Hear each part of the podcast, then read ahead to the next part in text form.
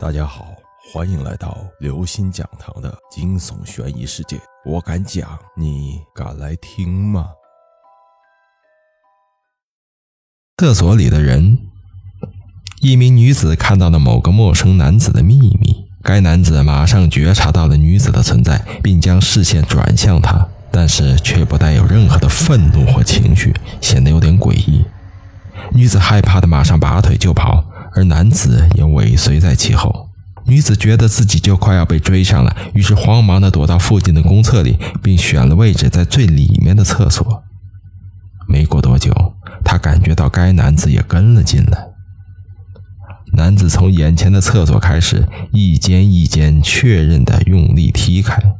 随着踢门声越来越近，女子也越来越害怕，她几乎都快哭出声了，但是还是勉强忍住了。终于，脚步声越来越近，只剩下女子所躲的这间厕所了。但是奇怪的是，男子却迟迟没有任何动作。不知过了多久，天终于亮了。女子心想：终于得救了，大松一口气。